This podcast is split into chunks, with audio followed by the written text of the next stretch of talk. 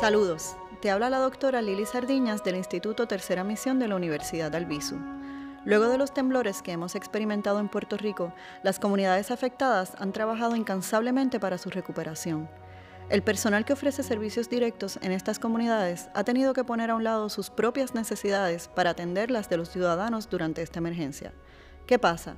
que si estás expuesto a experiencias angustiosas, aunque no hayas estado físicamente presente cuando ocurrió el evento, tu cerebro tiene la capacidad de experimentar síntomas de angustia similares a las que hubieras tenido de haber estado ahí. Por lo que muchas de las personas que están apoyando a las comunidades ahora mismo están en riesgo de sufrir trauma vicario, también conocido como fatiga por compasión. Y si a eso le añadimos las largas horas de trabajo, entonces podemos tener también síndrome de quemazón laboral.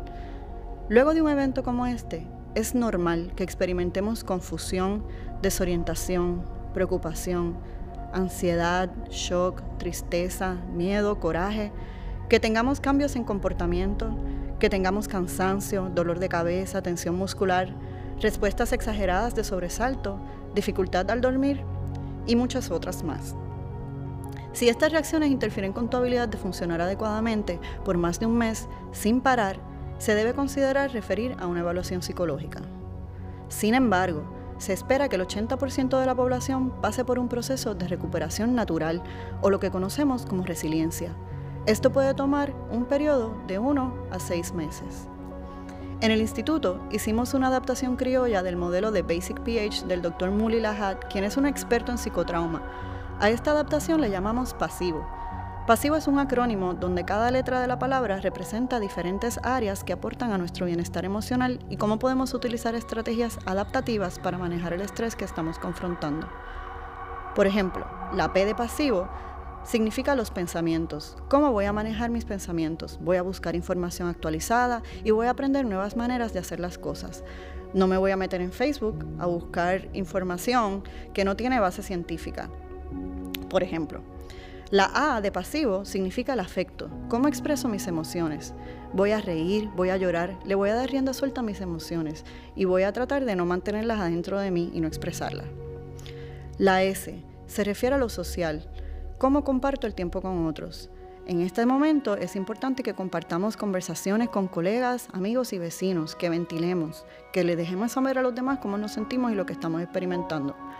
La I se refiere a la imaginación.